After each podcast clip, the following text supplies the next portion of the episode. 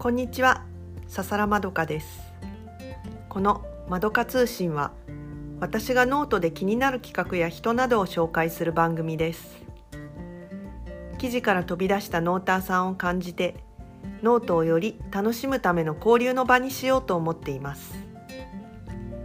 第7回目のゲストは、のんちゃさん。宇宙杯みんなの俳句大会のステーションクルーとして活動されています今回は記事を裏付けるような素直なインタビューとなりました。のんちゃさんのことをより身近に感じられると思います。それではお聞きください。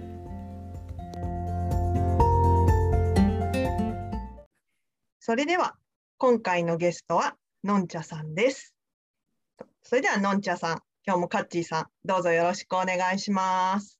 よろしくお願いします。それではですね、自己紹介の方、よろしくお願いします。はい、えっと、はじめまして、のんちゃです。えこうやって喋るのは初めてなので、すごく緊張しています。えっと、今、宇宙ステーションのクルーを、あの、させていただくことになりまして、今日から始まった、あの、俳句大会、ドキドキしながら、え頑張ってみようと思っています。すいません。ありがとうございます。今日の収録はちょうどね、あのトーク開始の3月25日なので、みんなちょっと緊張しているところです。ではですね、あの私の方からのんちゃさんにいくつか質問させていただきます。はい。はい。最近のんちゃさん YouTube 見てらっしゃいます？最近はなかなかね忙しくて時間が取れないんですけどコロナが始まってからは家にいることが多くなったのであの YouTube を見出しまして一度あのチェーンナーさんの企画であの記事にしたこともあったんですけど。じゃあその時のもう一度教えていただけますか？どんなのよく見てらっしゃいました？その時見てたのがあの家にいるのが多かったのでちょっとダイエットしようと思いましてあのマッスルグリルっていう YouTube のチャンネルであのシャイニーあざみさんってご存知でしょうか？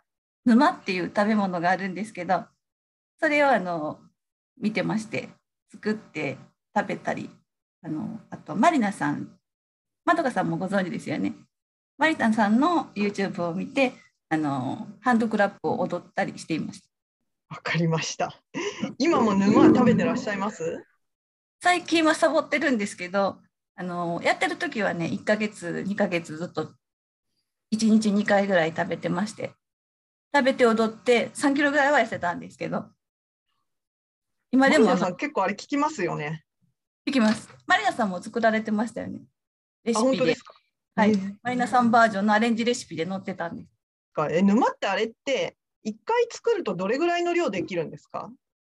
本当は10合炊きで作るっていうのが本家のレシピなんですけどうちは5合炊きで作ってたので1日2回量も少ししか食べてなかったので1回作ったら34日ぐらいはあのタッパーに入れて保存してて朝昼お昼に持ってって食べたりとかしてます。ちょっと今度やってみます。やってみてください。ちょっとみんなには惹かれるんですけど。ちょっとあれ記事を見ると見た目がなんかなかなかでしたよね。でもあの食べてみたら割と雑炊みたいな感じでね。割と美味しくて。本家のはカレー味なんですけどカレー味だと飽きるので途中であの白だしで味付けしたりとかトマト味のレシピに味にしたり。炊き込みご飯みたいなんじゃないの？もっとね水分が多いんですよ。水分が多いんだ。水分も多いしあの、うん。オクラとかわかめとかが入るのと結構ドロドロしてます。何でも入りおじやみたいな感じ？おじやよりもっとねあのネバネバドロしてあそうなんだ。えー。はい。子供受けはすごく悪かったです。あそう なんでなんでそれはさ、痩せるの？え炭水化物、お米食べるんだよね。お米1合でうん、だから実際その糖質はすごく少ないんですよ。ああ、具だく水さん分量。水分量は多いの多いのでお腹はいっぱいになるけど糖質はそんなに取ってないのでああ、そうなんだ。それにあの鶏胸肉とかささみとかでタンパク質はしっかり入れるんですあよ。ーオクラとかなんだっけ？あのキノコキノコとかわかめとかは結構繊維質もあったりしてそうです、そうです。バランスいいですよね。体を動かす時もあれはいいですか？なんかお腹空いちゃったりとかしません？結構お腹空いてる方が動けるかもしれません。しっかり食べて練習に行っちゃうと動けないんですよ。確か少なめで行くぐらいがちょうどいい。に。なるほど。ありがとうございます。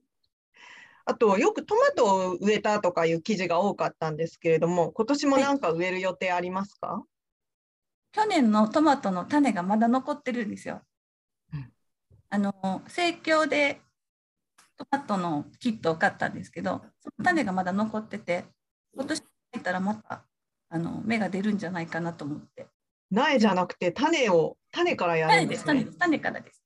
一度あのなかなか芽が出なくって諦めかけたんですけど、しばらく続けてたら育って、で、あの生地にしてるぐらい育ったので、まあ見た目も全然遜色ないです。なんか弱々もしてないし、あれですね。うなんですよ。最初は全然あの寒い頃は全然生えてこなかったんですけどちょっとして暖かくなってから急にこう育ち始めてあの宿題のようにベランダで育てさせられたっていうのもあるんですけど朝顔やらないいろいろみんな慣れてるんですね、トマトにね。水を毎日あげてくれるんですよ。だったら忘れるかもしれないんですけどもう気がついたらもう水あげてたよあげといたよとか言って下の子もしてくれるので優しいお子さんですね。4月になったらもう植えるのかな？本当はもう少し早めに植えてた方が良かったのかもしれないんですけど水をあげててで今ぐらいに芽が出てくるのがいいんだと思うんですけど。やっぱりのんちゃさんと私はすごい主婦なので食べることとか、なんか、すごい主婦的なあの記事とかネタがすごく多いんですけれども、はい、あとスキレットとかなんだろうホットケーキとかの記事が多かったような気がするんですけどそれがすごくあの美味しそうで真似をしようと思ってダイソーで買ってきたんですけどまだ成功したことないんですけどなかなかあのふんわり的なのは難しいですよね。お菓子は本当に難しいです味はねあの材料が合ってればそれなりにできるんですけどこう膨らますのがすごく難しくって子供の方がね次男の方がお菓子作りが結構好きで私がいない時でもシフォンケーキ焼いたりとか。えじゃあなんだろう型とかそういうのもお家で揃ってたりするんですか？一応ね型もあります。おう。シフォンケーキ欲し誕生日に欲しいって言ったんで買ってあげたんですよシフォンケーキの型を。下の子はもうあのお菓子を作る。上の子は普通のおかずとかご飯を作る。男の子ですよね2人ともね。そうです。すごーい。それは助かりますね。助かります。上のね子はもう主婦みたいになってるんであのキャベツとかが安かったら買って帰ろうと思うけど子供に聞いてからじゃないと家にキャベツがあったりするんですよ。言わなかったらもうキャベツ丸ごと2個冷蔵庫にあったりとかね。すご上の子はもう。本当主婦化してます。なんで始めたの？上の子は料理始めようってなったの？料理はね下上の子はもう幼稚園に行く時からねあの朝ごはんにホットケーキを食べたいって言ったら聞かなくて一緒に行ったりとかしてしてたんですけどもううん。なんかこうやりたいって言ってるからうん。そういうのも、ね、やりたい時にやらせてあげようと思ってあの一緒に作ったりとか。子供がちっちゃい時は家にいたのでパン作ってみたりとか、お菓子作ってみたりとかそういうのは一緒にやってたんで多分それが楽しかったんだと思うんですけど。じゃあ幼稚園ぐらいからもう包丁とか持ってるわけ？結構ね上の子はやりたいって言ったらやらせてましたそのちゃんとあの猫の手に編んで切るんだよとか言ってあのうん。でだんだんこう話していって今はもうすごく上手ですもん私より多分味付けとかは勝手に自分で調べてじゃあ男の子2人だけど、なんかね、寂しくないね。もうねずっと家にいる気なんですよあの子たち 一人でも生きていけるようにって言って料理できとかなあかんとか言ってねうん。子はまああのお菓子とかしか作らないんで料理はしないんですけど上の子は本当に何でも作ります。朝起きて朝起きて唐揚げ揚げてる時あるんですよ。えー。で作るとか言って自分の好きなものだけ入れていくからと。なんか料理が苦にならないみたいです。なんか彼女になる人とか奥さんになる人がかわいそうなパターン。そうですそうです。多分絶対そうです。絶対あの文句言ったらあかんねんでって言ってるんですけど。明日はあの自分料理しないんで何うん。美味しいって言ってあの食べてくれる感じなんですけど上は結構とかこのやり方とかどうせするんやったらこうした方がいいとか言ってしまう方に。でも下の子はもう、あれでしょ？お菓子にはうるさいんでしょ？チョコレート手作りはたがらない。もらったことないんでわからないんですけど。もらってあげなあかんで、ちゃんとくれた時。そうなんですね。ママがお弁当のおかずもらったりとかはしないんですか？何回かはねついでに作ってくれたことあるんですけど私もそんなにあのお昼がっつりお弁当作ってっていうのではないのでもう沼とかだったら本当にそれとゆで卵があったらいいみたいなあ、そっかそっかそっか。簡単にするので逆にお料理好きのお兄ちゃんには、沼うまいじゃんとかことになんないかったんですね。あのね見た目とかも重視するんで とかもドレスドームライスっていうのを調べてきてはちょっと半熟でこうドレスのようにこうんうんうん。オムレツ、オムレツを上にのして真ん中で切るやつじゃないうちょっとひねくるっとひねっててひねってる。ちょっと調べてみるわ、後で。はいまた調べてみてください 作ってみてくださいぜひ。あ無理無理。ね それをやろうとしてるの？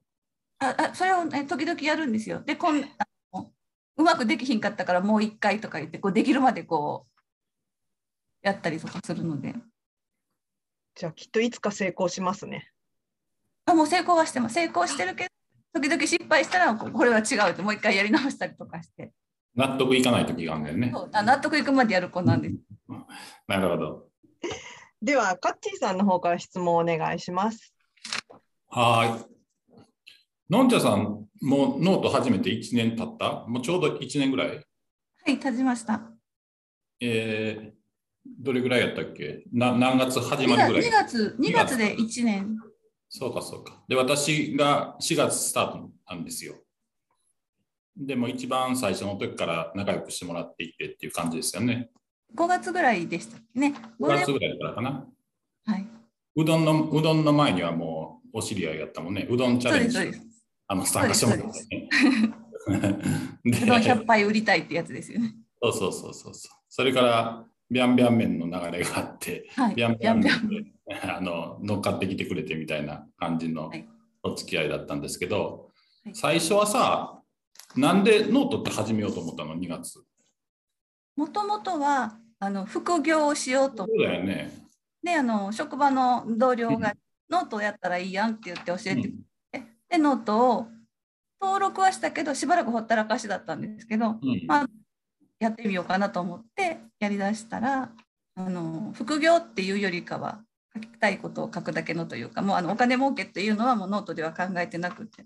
なんかだいぶ変わってきたよね、最初。最初は多分副業からスタートして、なんかそれこそ何？ベランダの写真とか空の写真とか、はい。ええーみたいな感じだったけ？どあとあのエッセイ書いてくれたりみたいな感じだったのが、は最近なんかぐっとなんか創作が増えてるじゃないですか。えーっと才の才も出してくれたし、はい。まあ、俳句もそうだし、はい。まあ、その前は何やったっけ？なノリーさんの企画とかね。はい。みみむこさんの企画みたいな感じなんだけどはい。ななんでその創作の方に向かっていったとかっていうのはあるの？それはでも 全部カッチーさんの影響なんですけど毎日カッチーさんの記事を見てて企画があったらほとんど全て乗っかっていってるのであの面白そうだなと思ってやってみてでまた見てたら面白そうな企画やってはるんでやってみようと思ってっていう感じでカッチーさんの記事でからしか多分私企画には載っていってなくってですねどんどん企画をしてくれるので私もいろいろチャレンジしていって今の私になっているという感じです。それでもなかなかさチャレンジしづらいこともあるじゃんねししづらいじゃないけど急に何詩書いてみましょうとか小説書いてみましょうってそんなカッチーさんがやってるからってすぐすぐやれるもんでもないよね誰もがやるもんではないと思うんだけどその辺はなんか抵抗はないの？特に。私はねあの昔若い時にあの自分でノートに日記書くみたいに書いてたんですよ。うんうんそれがあるのであのそんなに抵抗はなくって文章書く方が、文章書くより詩書く方が楽だったりする時もあるんですけど今ちょっともうねあの恥ずかしくなってきて詩はちょっと書きづらいなっていうのがあるんですけど。童話とかはあの何やったっけ？ミムコさんのホワットちゃんと黒ガトちゃんやったっけ、はい。なんかあれのんちゃさんもすごい好きやった覚えがあるんですけど。あそうなんですか。ありがとうございます。そういうのはなんか、ある、やっぱり子育ての成果みたいな感じ？そうです。絵本はね、本当に子供が上の子6ヶ月ぐらいの時から本を読んで、うんでずっともう子供たちにあの図書館に行ってはたくさん借りて読んでたんで、数えたらどれぐらい読んだんでしょうね。すごい読んで数は読んでると思う。図書館行くたびに20冊ぐらい借りてきて、何冊も何冊もそれぞれに読んでたので、うん。も絵本を読ま読みたがらなくなるまでずっと読んでたんで、それでもその何？人が書いた絵本を読むのと自分でその絵本的なものを書くっていうのはちょっと違うような気もするんだけど。結構ね本も読み疲れてくるとね適当なお話を子供にしたりもするんですよ。うんうんうん。絵見てね、絵にあったような。桃太郎のお話とかも勝手に作り変えて話したりとか保育士の試験を昔受けたんですけど今資格だけは持ってるんですけどそれの試験でも、あのお話創作するとかねそういうのがあるんです音楽聴いてそれに合わせて踊るとかうんうん。即興で話を作るとか慣れてね必死ですけどその時は必死でうん最近はもうなんかあんまり抵抗ない感じ？まあ、はい、1000文字ぐらいやったら書きますぐらいの感じで書ける。期限があるとすごく追い詰められますけどあのものを書くのは嫌いじゃないです。あの、ピリカさんとこのやつはどれぐらいで書いたの？ピリカ文化。あれはどれぐらいでしょうあのずっと何を書こうかなっていうのはあのテーマを最初にそうね。生活っていうテーマが難しくてうん。動画とかああいうふわっとした感じのか書きにくかったんですよ。うん人ちょっと現実的な感じがするのでうん。どうしようって悩んでる時間がすごく長くって書き出してからはその日にこうしようって思ってからはその日一日で書き上げたからうんあ数時間ずーっとこう書き続けて。つらつらと何書こうかなみたいな感じで生活しつつ書き始めたら1日ぐらいの感じそそうですそうです。うん。はい。そうそうそう。なんか創作力もなんかめきめき上がってるなって感じなんですけど、俳句もね、なんか熱心に俳句幼稚園はい。うんとか通われてるんですけど、俳句、どこまで行こうと思ってます？どこまで行こうと思ってます？おかしいけど。一応俳句幼稚園を始めるときに目標があの中級を目指すっていうんうんうん。ですけど、中級っていうのは、あの、何やったっけ、俳句ポストの。はい、俳句ポストで、はい、うんうん。でまだ初級でそのなんていうんですか？普通の入選じゃなくって特別に選ばれるのがあるんでそれに選ばれたこともないのでうん。まずそれに選ばれてそれが何回か続いたら中級の方にトライしてみてとは思ってるんですけど。毎月入選してるもんね。今3ヶ月連続ぐらいやったっけ？まだあの入らなかったことがないです。3, 3回かな ?3 回出したんやっけ？です山眠ると、何やったっけ？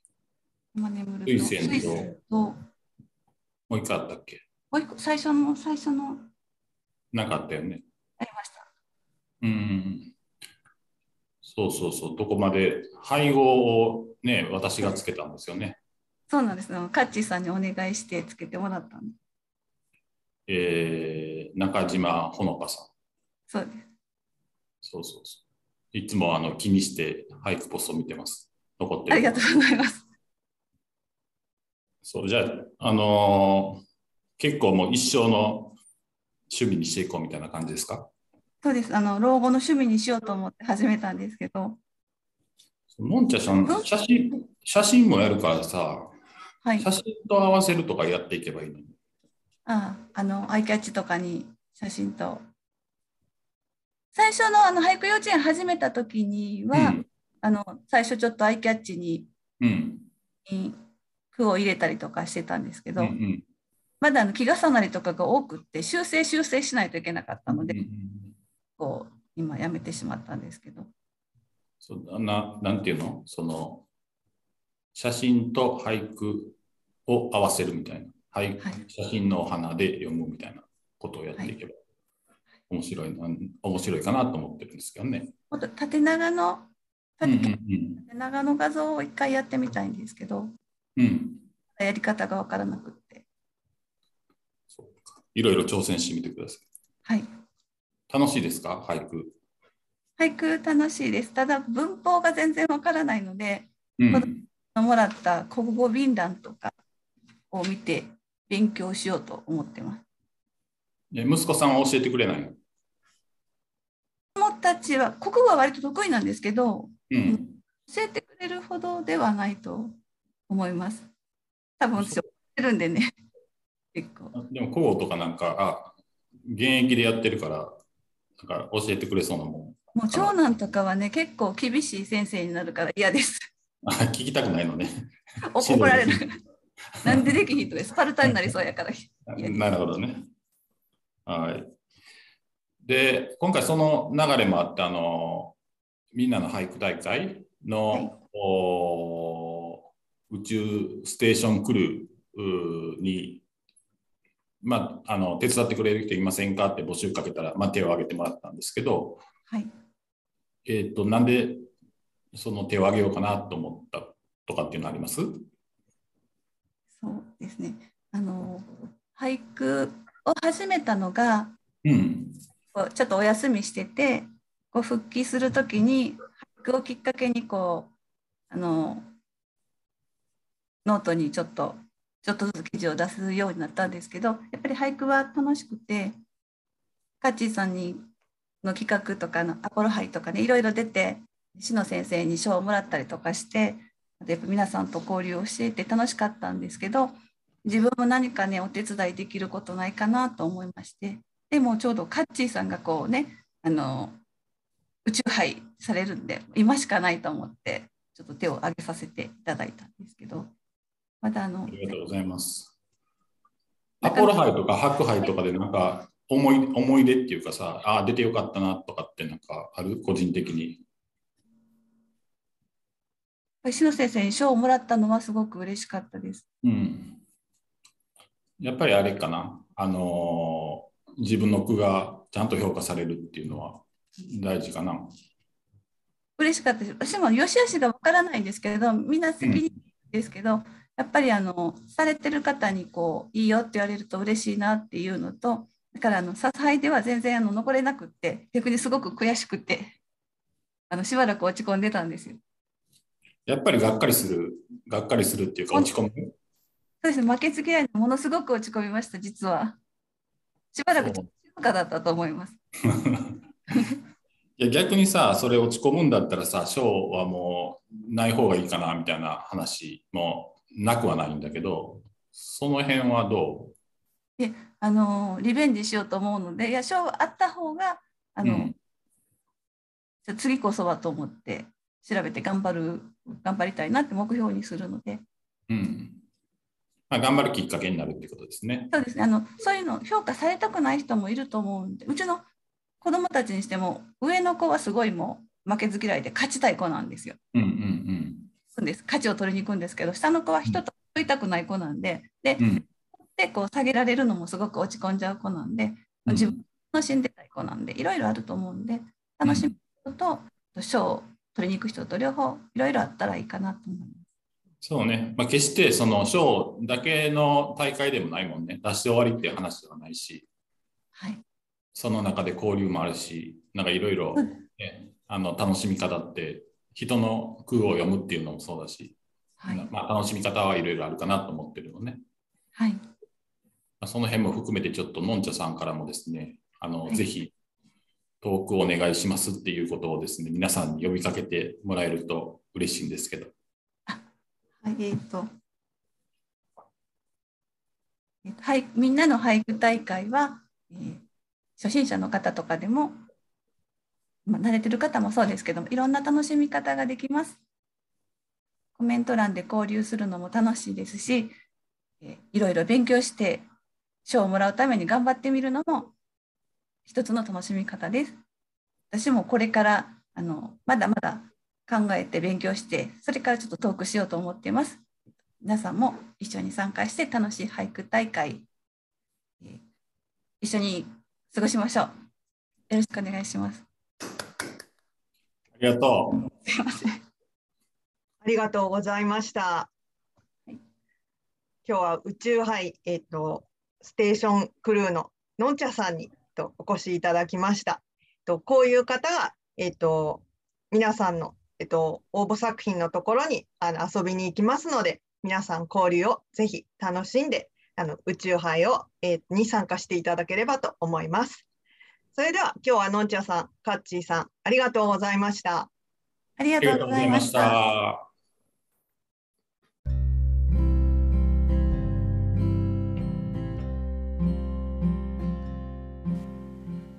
とても軽やかにお話しいただいたのんちゃさんでしたが緊張のあまり用意していた答えの半分もお話しできなかったそうですそんなことを全く感じさせずのんちゃさんの魅力がストレートに伝わってくる。心地よいインタビューでした。それでは今日もお聴きくださってありがとうございました。